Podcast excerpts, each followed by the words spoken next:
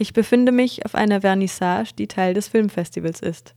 Ausgestellt werden Fotos des jungen Henry Hübchen und seiner Schauspielerkolleginnen und Kollegen an der Berliner Volksbühne im östlichen Teil der Stadt. Henry Hübchen ist der Ehrengast des Max-Ophüls-Preises 2011 und man hat ihm eine eigene Filmreihe gewidmet. Es gibt vegetarische Häppchen und Sekt. Auch einem verwahrlost wirkenden Mann, der sein Dosenbier in einer Plastiktüte mitbringt, wird der Zutritt zu der Ausstellung nicht verwehrt.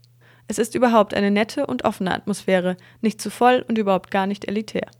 Ich gehe mit dem Ehrengast, den wir spätestens nach Dani Levis Alles auf Zucker, allerspätestens aber nach Whisky mit Wodka kennen, vor die Tür. Ich frage ihn über das Kino und das Theater aus. Er spricht mit seiner schnoddrigen Berliner Schnauze über Zeitungskiosks, Haarföhns und Kartoffeln.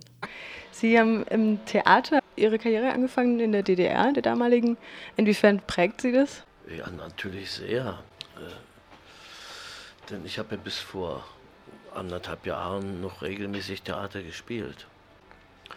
Also äh, im Grunde bin ich ein Theaterschauspieler. Also genau wie bei Musikern, die dann zum Beispiel Stücke einüben, die sie auf dem, auf dem Instrument, das sie als erstes gelernt haben und als, besten, als Bestes beherrschen. Machen Sie das dann auch so, wenn Sie im Film agieren oder im Fernsehen? Nein, das nicht, aber ich bin natürlich durchs Theater geprägt und äh, auch die Art zu spielen und äh, ähm, und äh, bin dann, habe natürlich immer parallel Film gemacht. Ich habe schon kurz nach der äh, Schule äh, schon gedreht. Aber, aber die Basis und, und die Kontinuität war immer das Theater. Und, und Film war eben nicht so, nicht so kontinuierlich.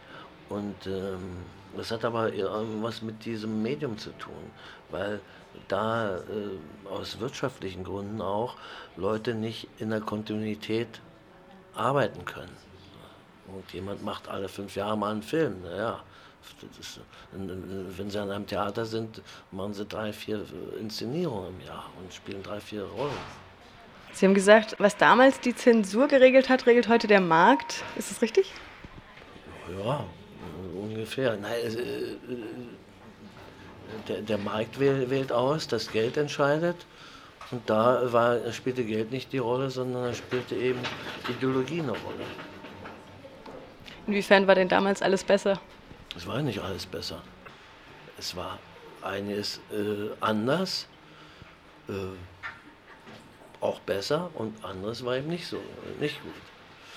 Natürlich ist, es gut, wenn man nicht vom Geld getrieben ist und wenn man, wenn die Drehzeiten nicht immer kürzer werden und, äh, und äh, man auch noch mal Zeit hat, beim Drehen nachzudenken.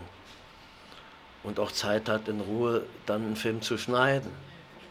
So, die Zeit ist, äh, also um etwas was herzustellen, was vielleicht Substanz hat, ähm, da, da, da, spielt der Zeitfaktor eben, eben meistens eine Rolle. Und äh, Kartoffeln brauchen auch 20 Minuten, bis sie gar sind. Das ist ein Naturgesetz.